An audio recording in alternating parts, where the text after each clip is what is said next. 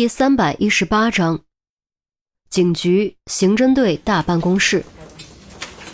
明明是深夜，办公室却灯火通明，所有人都在忙，于西也不例外。既然出了案子，休息自然就没有了。好在他也并不想休息，否则现在这种情况，天天面对父母，他都不知道自己该怎么办。爸，你明天没课吗？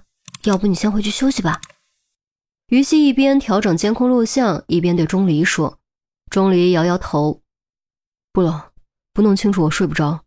三更是子时，是晚上十一点到凌晨一点，把时间轴拖到晚上十点半。于西没有强求，将进度条调整到晚上十点半，开始和钟离一起专心致志看录像。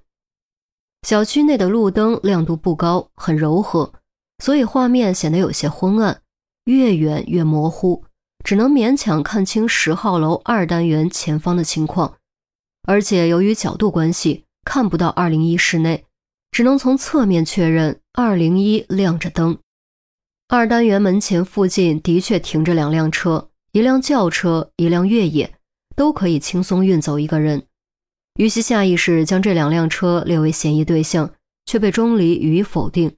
原因很简单，赶赴现场的时候这两辆车都在，离开现场的时候这两辆车还在，足以说明这两辆车和本案无关。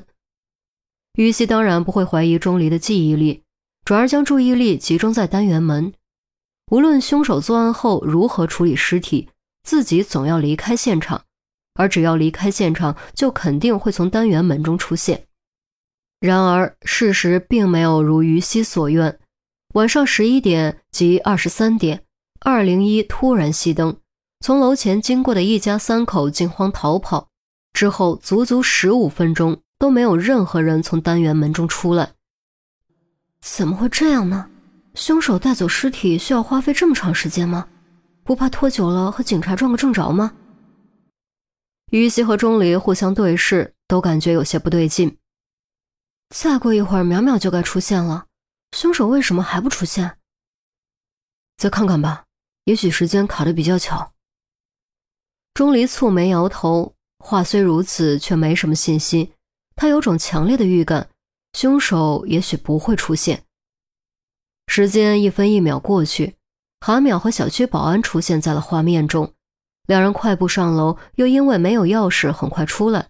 韩淼看起来正在打电话，保安则频频仰头往二零一的窗户看，显得特别紧张。再之后，韩淼和保安离开监控范围，回来的时候多了郑月、于西和钟离。五人上楼进入凶案现场，整个时间间隔之内都没有任何可疑人员离开。这不可能吧？凶手呢？于西不信邪，将进度条拉回来重新看了一遍，还是没有。又将进度条快进往后继续看。保安惊恐逃走，陆明随后赶来，最后封锁现场，所有人离开，根本没有任何可疑人员从单元门中出来。更别提什么装人的包裹或者箱子。韩淼闻声小跑过来询问情况，得知结果后大吃一惊，以八倍快进的速度重看，同样没有任何发现。他整个人都懵了。哎呦喂，这真的是闹鬼了！大活人和大死人，好端端的怎么会人间蒸发？我去找陆队，还是我去吧。钟离刚要起身，却被于西拦住。于西揣着满腔惊疑起身，朝队长办公室走去。队长办公室，陆明正在看帖，不是别的帖，正是网上那张索命的阎王帖。他这个年龄段的人，平时上电脑也就查查资料、看看电影，根本不会上论坛贴吧。可是这一次，他不想上都不行。正准备刷新一下，看看有没有新回复，办公室突然被敲响。陆明抬头喊了声“进来”，于西推门进来，语气有些迟蹰：“陆队，监控录像看过了，可是……可是什么？”看到于西的表情，陆明立刻知道不是什么好消息。没有找到任何可疑人员。你说什么？陆明腾地站了起来。于西用一种自己都不相信自己的语气说：“从案发前一直到封锁现场，除了我们和保安，没有任何人离开过单元门。没有任何人。”陆明表情惊疑不定，沉默片刻后，快步从桌后绕了出来。快，我要重看一遍。大办公室见陆明出现，韩淼和钟离连忙让开。陆明拖动进度条，先快进看了一遍，然后又元素看了一遍，结果同样没有任何发现。陆队，韩淼试探着唤了一声。陆明缓缓松开鼠标，并没有回应，而是转身走到窗前，视线掠过窗外霓虹炫彩的夜景，投向更远处深邃的黑暗。黑暗永远代表着神秘和死亡，它会吞噬一切。将真相拖入无尽深渊，永远永远隐藏起来。而刑警要做的就是破开黑暗，将真相从深渊中拖出来，大白于阳光下。那么，这个案子的真相究竟是什么呢？隐藏真相的黑暗又有多深呢？也许，陆明收回目光，转过身。背靠窗台，眼神深邃，宛若将黑暗的夜幕浓缩进了双瞳。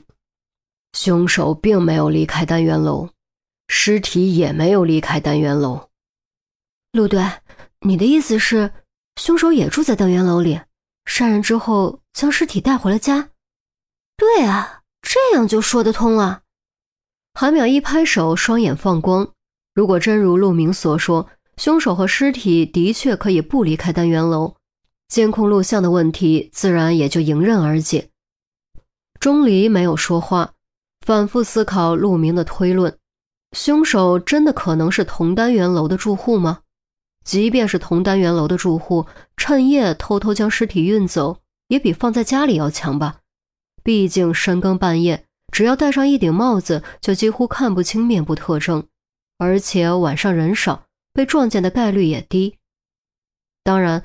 非要等到隔天晚上再运走也不是不可以，但这样做其实风险更高。如果警方派人二十四小时蹲点，就有可能抓个正着。便在这时，大办公室的门被推开，郑月气喘吁吁跑了进来，水都顾不上喝，扶着门把手，急声道：“陆队，有麻烦了。什么麻烦？没查到网络地址，这不是网监的强项吗？”不不，查到了，可就是因为查到了，所以麻烦大了。你到底什么意思？赶快说清楚，不要卖关子。陆明不悦的催促。郑月深吸口气，勉强平复紊乱的气息，郑重的说：“因为地址不在国内，而在境外。”